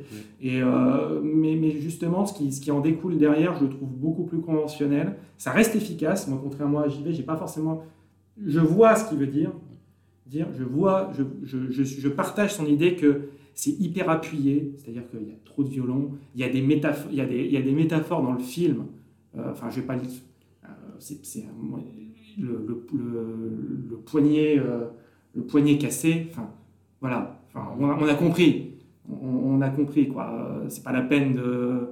Et, je trouve que ça, justement, ça, ce qu'il n'y avait pas dans, dans, les trois premiers quarts d'heure, ce qui passait justement, comme tu dis, par des, par des touches assez routinières, mais vraiment, vraiment extrêmement subtiles, même, même si ça n'allait pas forcément. euh, les scènes de vélo, enfin, elles t'installent tout de suite des trucs, trucs mais, mais de manière beaucoup plus, euh, ouais, beaucoup plus subtile que la deuxième partie du film. Moi, je trouve que ça reste un excellent film. Je trouve que ça reste un film vraiment porté non seulement par deux acteurs, en plus, il y a Emily Dequesne dedans, donc moi, euh, tu mets Emily Dequesne, je suis content, qui joue la maman d'un des deux, qui joue la maman de Un des deux garçons. d'un des deux garçons. Euh, c'est un film qui a marqué, c'est un film, euh, je sais pas combien il y a eu de gens qui ont sorti. son- C'est un film tu sors avec les yeux rouges, quoi. Mais non. Moi, vraiment pas. Pas nous, moi, moi non plus, je suis pas sorti en pleurant, mais on a vu des. Enfin, la première personne qu'on a croisée. Ah ouais, il était effondré. euh, une- on est sorti d'une jeune, la- la- une pauvre jeune critique qui était en Non, larmes. mais c'est mais pour ça, mais c'est génial. Mais En voilà, ça et, et c'est exceptionnel. un- voilà, et c'est un film qui a suscité ça, Oui. chez plein de gens. Oui. Et on va pas dire que c'est des. Mais non, mais voilà. c'est génial. C'est- Non, mais le, le film voilà, fait vraiment, le film fait vraiment absolument tout pour ça. J'étais effondré, quoi, après. Le, le- le film, le film fait absolument tout pour ça et ça va, ça va marcher, ça va marcher sur des gens. Abs- absolument. Et euh, c'est vrai que avoir un film qui te provoque ça au milieu de d'autres films qui sont euh, des postures de cinéphiles beaucoup plus cyniques, euh, là il y a quelque chose. Il y a une, alors, ça peut être une forme de cynisme aussi, mais bon, je trouve que le, le- si le film était à la hauteur de ces trois premiers quarts d'heure, ce serait pas loin d'être ma palme. Finalement, il n'est pas dans mon palmarès, mais c'est, c'est, euh, c'est, je pense, une erreur de ma part. Mais donc, euh, je, je peux enchaîner. Oui, juste peut-être pour dire, c'est le film le plus grand public de la sélection. Clairement, oui, voilà, c'est le film le plus grand public de la sélection, mais ça me pose quand même une question quand je vois les gens pleurer et en faire euh, de fait un film qui les a touchés au point que ce soit un grand film. Je me pose chaque année cette question-là à Cannes et je voulais juste vous la poser à vous. Pourquoi est-ce que ça marche avec les pleurs et pas avec les rires? Pourquoi est-ce qu'un film comme Coupé, qui a fait rire les gens mais aux éclats en ouverture, pourquoi est-ce qu'un film comme Coupé, ça se met pas dans une sélection officielle? Pourquoi est-ce que les films qui font marrer, les très bonnes comédies, elles sont jamais dans les, dans les sélections Alors que là, c'est un film qui est pareil, qui est programmatique, dans le sens où le but, c'est d'aller faire pleurer les gens. Le but d'une comédie, c'est de faire tu rire dis- les tu gens. dis ça, mais éventuellement, en fait, Layla's Brothers, qui est peut-être l'un des films qui a fait. Oui, mais tu, tu, ris, tu souris, Non, tu, tu ris pas aux éclats. Le Osloon hein. Tu ris, ouais. Ah, Le tu ris beaucoup même. Ouais, le Osloon, tu ris sur le chapitre 2, tu ris beaucoup. Mais, Oui, enfin, mais oui, non, mais bien évidemment, on sait qu'on reste à Cannes, ça reste, on reste dans un festival de cinéma où on est dans ce, dans, dans ce vieux monde dans lequel la tragédie est toujours plus noble que la comédie. Alors, Racine a toujours été plus noble que c'était plus noble que Voltaire à euh, que, que Corneille à l'époque. Enfin euh, voilà, Enfin, ça, ça a toujours été ça. Le rire a toujours été vu de manière plus. euh, c'est un- et c'est une tendance qui reste. euh, Parce que là, c'est un vrai film lacrymal, pas, pas que ce soit, Oui, pas, que ce soit pas bien, hein, mais c'est vraiment un film dont le but premier, hmm. c'est d'aller chercher les gens par les sentiments pour leur dire eh ben, vous allez chialer, vous allez aimer ça, ce qui est le cas. Et donc, c'est c'est ça, voilà, ça, ça, ça fonctionne. Mm. Mais moi, je trouve que par exemple, un film comme Un Monde euh, pourrait être assimilé à ce film-là, mais, dans le- mais pour autant, c'est pas un film qui te dit tu vas pleurer. C'est un film qui va te t'embarquer dans des Ouais. sentiments un peu contraires, de, de pitié, parfois de soutien, de, de, et beaucoup moins manichéen. Et le côté manichéen d'un drame comme celui qu'on a vu là, qui est aussi le côté manichéen de n'importe quel film de Dolan qu'on met dans une sélection comme ça, je me demande pourquoi ça a plus sa place dans une sélection qu'un film qui n'a vocation qu'à te faire rire. Bah, je pense qu'il y a aussi, là je m'aventure, j'improvise un peu, hein, donc euh, je dis peut-être une bêtise, mais j'ai l'impression que pour le rire, il y a une dimension euh, beaucoup moins consensuelle. euh, c'est dur de trouver une œuvre dont on sait qu'elle va faire rire tout le monde, parce qu'il y a des types d'humour très distincts, et notamment quand on voit les comédies qui marchent le plus au, au box-office, ce sont souvent des comédies qui sont très mal vues par les critiques notamment, ou qu'on trouverait peut-être pas drôles du tout. Et je, je trouve que c'est dur de trouver un- un- une comédie qui a la portée et la puissance pour se dire ça c'est une évidence, ce film va faire rire tout le monde. Alors que par exemple Close, bah, c'est facile de dire c'est un film qui va faire pleurer. Il y a, il y a moins de, c'est moins clivant je trouve le, la- la- le drame et la tragédie que l'humour qui est difficile à... Moi je sais que les œuvres qui me font le plus rire, euh, ce sont pas Salaud des œuvres... 120 journées de Oui, c'est ça. euh, Non mais le même... ruban blanc. euh. Même à des films comme Les Monty Python ou La Cité de la Peur, qui sont des films très reconnus, il y a plein de gens qui supportent pas ce, ce type d'humour, tu vois. Donc, euh, à mon avis, c'est dur aussi de sélectionner des comédies. Oui, mais c'est ça. repoussant aussi. Moi, pour Ouais, moi, un film comme celui-ci m'a repoussé tout autant que toi, euh, je pense, telle ou telle comédie peut t'avoir repoussé. Moi, je pense fondamentalement, mais c'est une manière très caricaturale de pr- présenter les choses, mais le rire renvoie à l'idée de divertissement Mm. et l'idée qu'un festival de cinéma, c'est pas un film où on vient, c'est que c'est pour montrer que le cinéma n'est justement pas qu'un divertissement. Et c'est enfin, un cercle, c'est un truc pernicieux, pervers. C'est un truc sur lequel évidemment il faut, il faut s'interroger. Mais euh, voilà, le fait que rire, s'amuser, se divertir, euh, pleu- pleurer, ça peut être.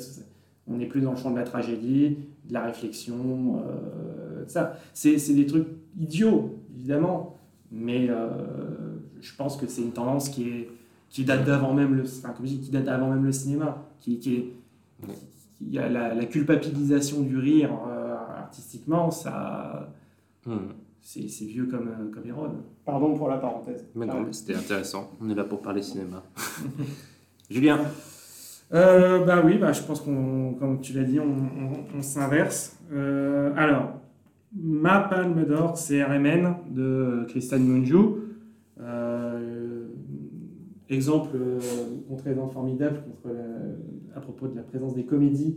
euh, non, je plaisante. Je hein. pense qu'on ne rit pas à un seul moment du Je film. Je plaisante. Ouais, non, mais oui, oui, bien sûr. C'est, c'est, c'est ma palme personnelle, mais je ne lui donne pas la palme parce que je suis bien conscient que euh, c'est peut-être de la sélection le film qui sonne le plus palme. Au sens où c'est un grand sujet, euh, voilà, on en avait parlé dans le précédent podcast, c'est un grand sujet politique, humain, euh, c'est un film qui brasse tout en deux heures, qui a, une, qui a une, à la fois une profondeur dans l'écriture, dans l'interprétation, euh, dans les, dans les, même dans les émotions que ça c'est un film, c'est un grand film sérieux. C'est un grand film, euh, voilà, c'est un grand film sérieux qui a, mais qui a un vrai message et qui sait le porter. Euh, ça fait vraiment film d'un d'un cinéaste qui est en pleine possession de son, de son art, de, de ses moyens. Et, qui comprend le monde actuel. Voilà, qui, qui, qui, qui voilà, c'est un grand film intelligent. Voilà, c'est un grand film intelligent. Euh, mais je pense que c'est d'un autre côté ce qui lui coûtera la palme au sens où c'est l'archétype du film palmable et qu'en fait, en gros, un jury qui va donner sa palme à un film aussi ostensiblement palme, c'est un jury qui va se dire on va pas rester quoi, comme comme l'a dit euh, comme l'a dit JB. Euh, c'est une palme, c'est une palme qui serait géniale, mais c'est, je suis conscient que c'est une palme qui manquerait de personnalité. Surtout qu'il est déjà palmé aussi. oui, le même, Christian Mungiu a déjà eu une palme. Et euh, s'il a la palme, c'est formidable. Mais euh, moi, je pense que euh, Leila's Brothers, Leila et ses frères, peut, faire, peut le faire, peut aller chercher la palme. Je vois pas ce qui coûterait. Euh, je, je vois pas ce qui, qui, ce qui empêcherait le film d'avoir une palme, en fait. Enfin, c'est un des films qui a le plus fait parler, c'est le film qui a réveillé la sélection. C'est un film aussi qui a tout, c'est un film qui est social, c'est un film qui est j'ai des réserves sur le film, notamment sur des questions formelles, sur des, sur, euh, sur des longueurs, de ça. Mais euh, en fait, ouais, c'est un film qui compile tout ce que tu aurais envie de donner à une palme, tout, à un film. Et euh, je pense aussi que le fait que Saïd Roustaillé est un, est, un cinéaste très jeune, il a 34 ans, qu'il sort de La Loi de Téhéran, qui est un film qui a eu un public, qui a ça, peut, ça peut être aussi pour le jury l'idée de tiens, on va capter un nom là, on va capter, tu sais, on va capter un, un, type en train de naître, quoi.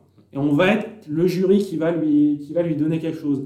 Comme, euh, comme, Venise, a donné euh, son lion d'or à Chloé Zhao. Tu vois. Genre, à un moment, tu as un nom qui, qui, émerge dans la cinéphilie euh, internationale et tu dis, ah tiens, ça va être nous qui allons lui donner la reconnaissance, qui allons lui, voilà, le faire entrer dans la cour des grands. Et, et, je pense que ce serait je pense que euh, c'est un film qui est tellement riche que chacun dans le jury peut y trouver quelque chose. C'est pas forcément un, film qui va faire consensus dans le jury, mais ça peut être le genre de film sur lequel le jury se retrouve en disant ok, tu vois, il y a, y a, il y a quand même quelque chose là-dedans. Il y a quand même Sachant qu'Asghar Farhadi ne sera pas insensible à, ce cinéma, je pense. non, non, non, voilà. Mais, mais, je veux dire, même, euh, même Lindon, hein, même Lindon, c'est un film qui peut, qui peut totalement lui parler. Euh, mmh. Euh, bah, genre l'usine et tout. Euh, il, me, semble d'ailleurs qu'il y avait une sorte de micro-polémique quand le film a été sélectionné parce que Lindon avait mis la loi de Téhéran dans ses. Euh, euh, je, crois, je crois que c'est. Je sais plus si c'était la, loi de Téhéran ou le Caire confidentiel, donc je sais plus pour lequel des deux films de la, compétition ça parlait, mais sur lequel Lindon avait dit que le précédent film de son réalisateur c'était son film préféré de l'année. ça, où on avait dit, bon, en gros, il est déjà acquis à Lindon, quoi, le, le réel. Mais ouais, non, je pense que y a un truc qui s'est créé autour de Leila et ses frères, pour, euh, en bien comme en pas bien dans les réactions. Et euh, ça a été le point de bascule du festival vu de l'intérieur. Euh, et je pense que ouais, c'est un des films qui va, qui va rester de ce festival. Et je, trouve que ce serait que ce serait bien par rapport à l'édition un peu compliquée qu'on a eue en termes de qualité de film, que ce soit ce film-là, comme je dis, qui a été le point de bascule de, de la compétition, qui, a fait, qui a fait vraiment démarrer le, la, cette dernière ligne droite que je trouve bien meilleure qualitativement. Euh, voilà, pour moi, c'est le film qui a marqué euh, peut-être pas, forcément le plus, mais c'est c'est un film qui reste de cette sélection et je trouve que donner la palme à, à Leila et ses frères, ce serait à la fois un choix juste et un choix un poil audacieux qui, euh, sur lequel le jury pourrait se retrouver. Gaël bah, Du coup, bah, bah, moi, c'est ma palme d'or ma palme d'or euh, à, moi, hein, donc euh, toujours euh, dans les sections parallèles. Donc encore un film de la quinzaine des réalisateurs, un film qui, enfin, j'allais pas à la séance comme ça, enfin j'y allais un peu en reculons. ce sont deux, deux, réalisateurs en fait de, de documentaires. Deux anthropologues. Deux anthropologues, oui, excusez-moi. Et qui avait euh, réalisé euh, Léviathan et euh, Caliba, deux films qui m'avaient vraiment repoussé. vraiment, je n'ai jamais compris l'intérêt pour, pour ces deux films. Et du coup, j'étais mais complètement surpris par Deumani Corporis Fabrica, qui est un film. Enfin, là pendant le, festival, j'ai écouté beaucoup la plupart des journalistes et mes camarades parler de la section officielle et donc du film de Cronenberg. Et, tous ont été un peu déçus par Cronenberg. Et en fait, je me suis dit que le, film de, Cronenberg, bah, c'est De, Humani Corporis Fabrica. Et ça, c'est pour le coup, ils ont réussi ce que Cronenberg n'a pas, pas su faire, notamment euh, cette, cette, fascination pour, euh, pour le corps humain et, sur euh, la barbaque, sur, la façon dont, la technologie embrasse les, corps et, peut les soigner. c'est un film complètement fascinant qui n'est est pas du tout repoussant par rapport au précédent. Il y a des, images magnifiques, des plans incroyables. Et c'est aussi une comédie. Euh, c'est étrange, mais euh, en fait, euh, donc ça, ça, se passe. C'est un film sur l'hôpital. Et, en fait, les, dialogues des, médecins sont, sont, sont, souvent très drôles. Donc, donc voilà, et puis évidemment, vu que c'est un film sur l'hôpital, c'est un film qui parle de l'hôpital actuel et de la façon dont, dont, les politiques gouvernementales euh, sont en train de, de, détruire l'hôpital public. Et euh, en détruisant l'hôpital public, ils détruisent aussi euh, les, corps des médecins. Et on voit aussi la, façon dont, les médecins en fait, n'en peuvent plus, quoi. sont en train d'abandonner et de faire tout ce qu'ils peuvent en fait, pour sauver les, gens et en même temps souffrir il y, a, une scène notamment euh, où, un, chirurgien euh, qu'on pourrait croire euh, plutôt content de, sa vie, enfin il sauve des gens et en même temps il a un bon petit salaire quand même le, mec, hein, sais pas, c'est pas des pauvres, mais qui se retrouve à expliquer que vu, vu, la situation professionnelle et du monde du travail dans, l'hôpital, eh ben, il se retrouve à avoir des gros problèmes d'érection et ce qui lui pose vraiment problème. Et ceci alors qu'il est en train de, de réparer euh, la bite d'un mec hein, quand même. voilà, donc euh, euh, c'est un film incroyable, vraiment un film incroyable et passionnant. Ouais, moi je l'ai vu aussi. et c'est vrai que si ça avait été en sélection, ça aurait été très haut dans mon palmarès aussi. Et pour le coup, j'ai vu le Cronenberg juste après. Et purée, t'as raison Gaël, hein, parce que tu sors de ça, franchement, derrière, voir les mecs qui se, qui se triturent les boyaux chez Cronenberg, ça n'a aucun, aucun intérêt euh, parce qu'il n'y a aucun cinéma supplémentaire à ce qu'on voit là. Et ce qui est génial dans le procédé du film dont tu parles, dont je ne redirai pas le titre parce qu'à chaque fois ça me fait prendre un accent italien débile, euh, c'est que c'est pas des images de cinéma. Dans 90% du film, c'est de l'imagerie médicale. Donc c'est des, en fait, on va voir ce que les médecins dans un hôpital voient quand ils foutent des sondes à l'intérieur de nous. Et alors il y a un côté moi qui me fait beaucoup rire c'est que les scènes sont toujours montées de la même manière, c'est-à-dire qu'on commence en ultra zoom à l'intérieur d'un organe, en fait. On va voir euh, des, des, des, des, espèces de fond d'écran Windows qui est à l'intérieur de nous, en fait. Et ça racle des trucs, c'est hyper joli, c'est fascinant. Et après, cette sonde, elle est enlevée et on va la suivre, donc forcément, et là, on va comprendre où on était. Et c'est a posteriori que le tout devient assez dégueulasse, en fait, quand on voit que ce qu'on voyait, qui était super mignon, avec les petites taches qui voltaient, etc. Ah merde, c'était dans l'œil. Ah la vache, c'était dans l'œil. Et c'est, je trouve le film très drôle là-dessus, assez malicieux. Euh, en plus, les, les, dialogues sont, sont, bons parce qu'ils coupent jamais les micros. Et donc, en, fait, quand on est en sonde à l'intérieur du corps humain de quelqu'un, et ben les mecs, euh, ils font comme nous quand, quand on est au boulot. Ils parlent de leur journée, ils parlent de ce qui va, ce qui va pas alors qu'on est en train de voir des trucs qui nous fascinent, qui nous subjuguent, on les voit, eux, euh, vivre leur quotidien, en fait. Et quand, de temps en temps, ils prennent la parole sur leurs problèmes d'érection, comme disait Gaël, etc., ou sur, euh, sur la situation de l'hôpital, ou sur euh, un pot de départ, il y a plusieurs moments où on voit ces gens-là, on comprend que ce qui, nous, nous a complètement subjugués, choqués, fait nous cacher les yeux de temps en temps de dégoût, etc., et ben c'est leur quotidien. C'est un film de, super-héros euh, d'un milieu en crise. Euh, et c'est un film aussi euh, complètement hypnotique et hyper intelligent. vraiment, c'est les images les plus marquantes que j'aurais vues à Cannes de cette année, de très très loin. D'ailleurs, c'est les seules qui me restent en tête c'est ouais, pour moi, c'est peut-être le seul très très grand film que j'ai vu cette année. Alors, je le classerai pas dans mes films préférés parce que c'est pas un film aimable. D'ailleurs, je suis pas sûr qu'il sorte un jour en salle. Mais c'est un, un vrai film de musée euh, qui, est, qui est- qui fascinant. Et euh, aussi, on peut ajouter que ça, ça a été euh, pour mes sélections le film qui a choqué. C'est là où j'ai vu le, plus de monde sortir de salle, ne pouvant plus supporter ce qu'ils voyaient à l'écran, en fait. C'est-à-dire ils ne pouvaient plus supporter leur, corps- leur propre corps. Quoi. Donc c'est assez euh, intéressant. Eh bien, merci. T'as pas fait ton pronostic, Gaël Ah, sur le pronostic, ah oui, ah oui, alors bon, c'est vrai que je vais faire un pronostic pour la Palme d'Or, mais euh, je pense qu'on peut avoir des surprises. Euh, Il y a souvent, parfois, un film qui est projeté à la fin du festival qui, euh, qui, qui change la règle. Et euh, je serais euh, pas surpris euh, que euh, ce petit film présenté par Frémo euh, euh, lors de, de, de- de- de la, La présentation de la conférence de sélection. presse. La, la- la conférence de presse avant le, le festival de Cannes. Non, non, Ce- lors de la présentation de la sélection. Ouais. Bah, soit euh, finalement euh, le film qui va euh, vraiment euh, tout changer. Et du coup, euh, pour moi, le, mon pronostic, c'est le, le film de Kelly Richard, dont je n'ai même pas retenu le nom, vu que je Showing Up. Voilà. Qui n'est Mais pas ça, encore passé, hein, donc on Ouais, ne peut pas en parler. soir, Oui, c'est ça. Euh, Oui, mais t- normalement, je suis, le seul à, je suis le seul à aller voir. On a deux films de la compétition qu'on n'a pas pu voir. C'est Showing Up de Kelly Reichardt et euh, Un petit frère de Léonore Serrail qui euh, passe euh, en compétition aujourd'hui.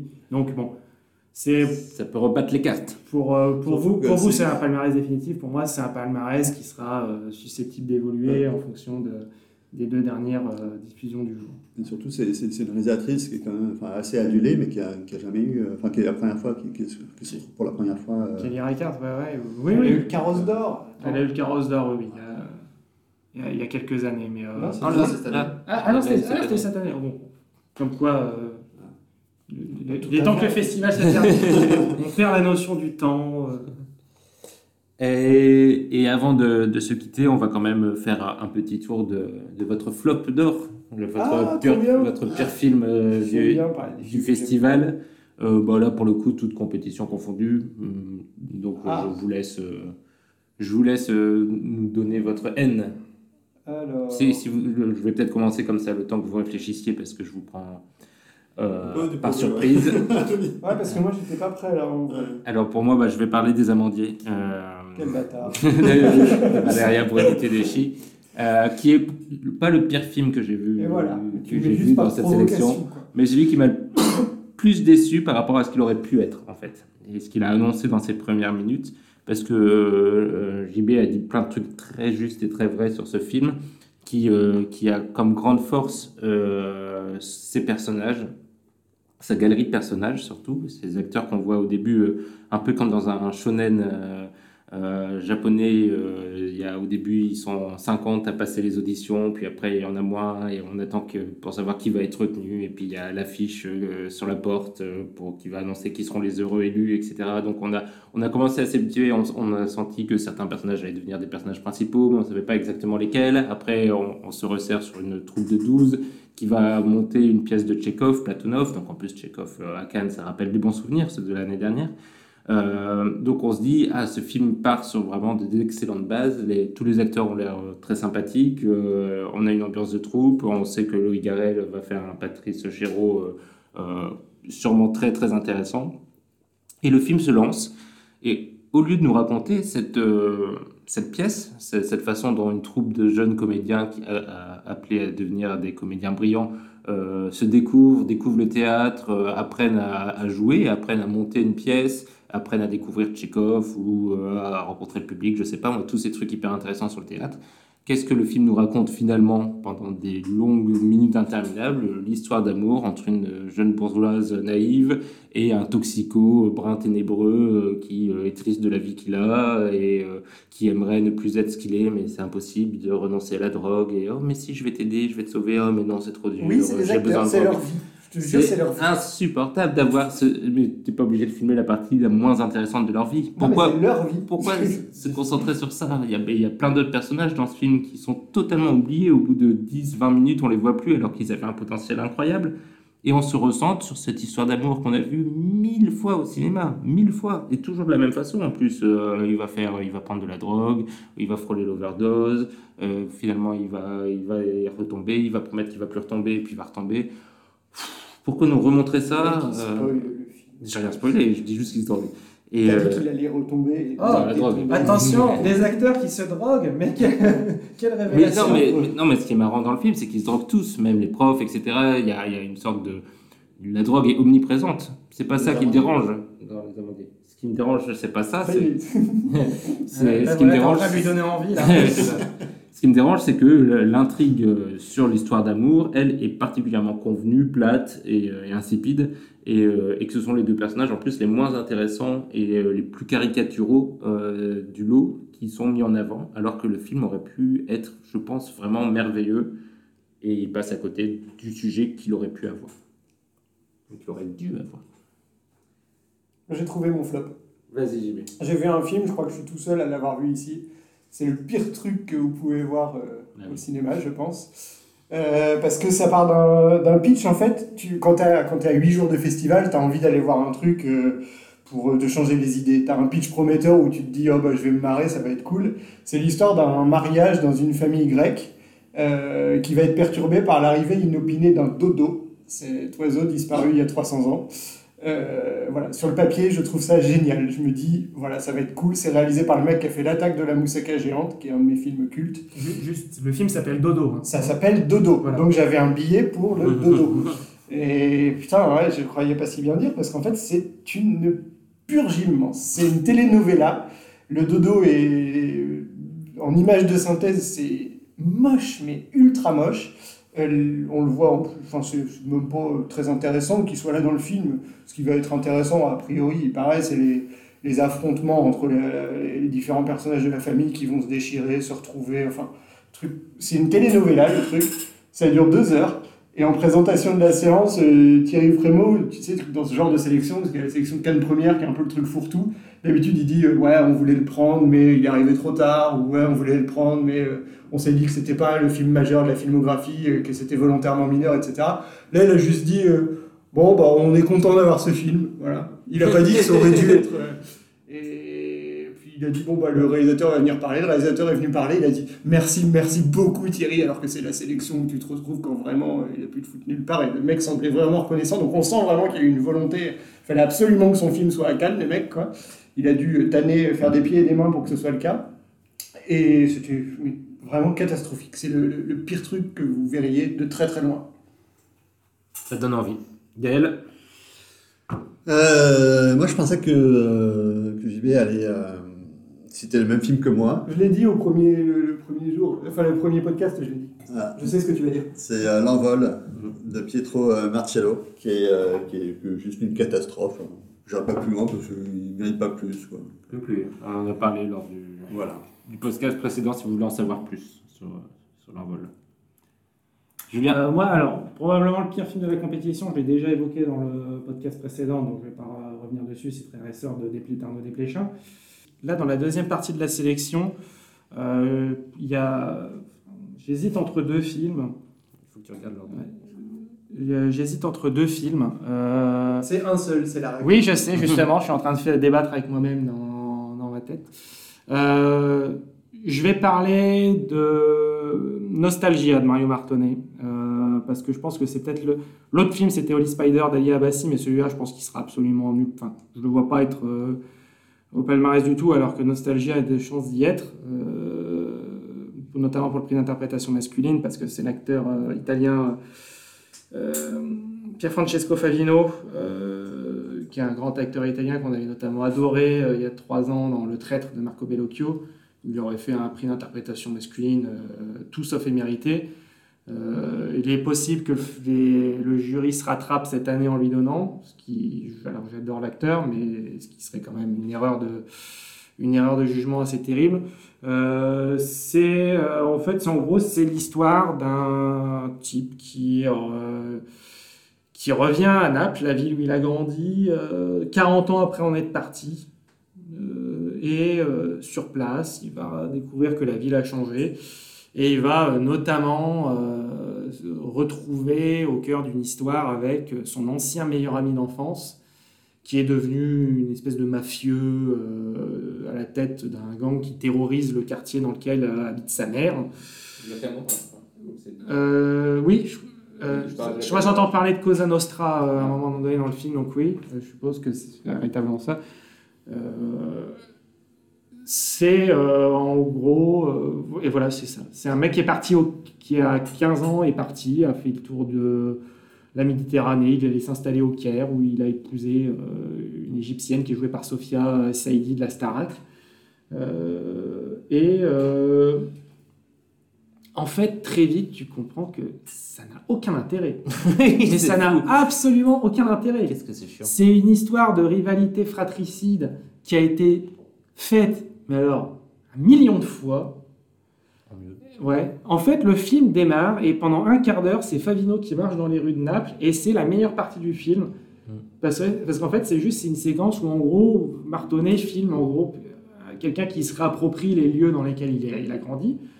Donc, c'est un peu longuet et tu te dis, ok, euh, c'est intéressant comme travail sur la mémoire, tout ça, euh, sur, euh, sur la, justement sur la nostalgie, ça. Et après, ça devient une espèce de. Ouais, ça, ça devient un truc hyper schématique, hyper euh, psychologie de comptoir. C'est plat, c'est, il, il se passe rien, il se passe absolument rien. La, la résolution arrive comme un cheveu sur la soupe. Et euh, j'ai vu le film avoir d'excellents échos, d'excellents retours critiques, euh, avec notamment des bruits d'après d'interprétation pour euh, Favino. Et j'ai vu ce truc en me disant, mais quel est l'intérêt de ce mec Je veux dire, par exemple, Holy Spider que j'ai pas aimé, j'ai pas aimé le traitement. J'ai pas aimé le traitement du film euh, et sa complaisance par rapport à la violence qu'il filme. Il y, a y a quelque chose quand même, il filme quelque chose. Là, il filme rien. Il filme ouais, il filme une querelle de euh, voilà et puis euh, il revoit sa mère et puis euh, et c'est juste c'est d'une platitude absolue. Et je comprends enfin je comprends absolument pas ce que ça fait là en compétition. Mais vraiment je suis sorti de là en me disant mais j'ai perdu j'ai vraiment je suis sorti de là j'ai perdu deux heures de mon temps. Ça m'a ça ne m'a rien dit. On est sortis ensemble avec le même, le même ressenti euh, de, de cette séance. Bon, ben, je pense qu'on a, on a fait le, tour de cette sélection. On vous fera un bilan euh, écrit sur le site Cinématrack où on parlera peut-être aussi de nos impressions plus générales sur la sélection, etc. Euh, N'hésitez pas à le consulter. Et euh, en attendant, merci encore de nous avoir écoutés pour ce festival. On va reprendre le rythme habituel des podcasts Cinématrack à partir de juin ou juillet. On verra en fonction des sorties cinéma. Euh, mais euh, on est content en tout cas d'avoir pu euh, être vos, vos chroniqueurs de, de ce festival. hein. Tous nos articles sur les films sont, sont également en ligne si vous voulez nos avis un, un peu plus détaillés. Et, euh, et on se dit rendez-vous au, mois prochain pour le podcast et à l'année prochaine pour le festival de Cannes. Salut. Salut tout le monde. Salut.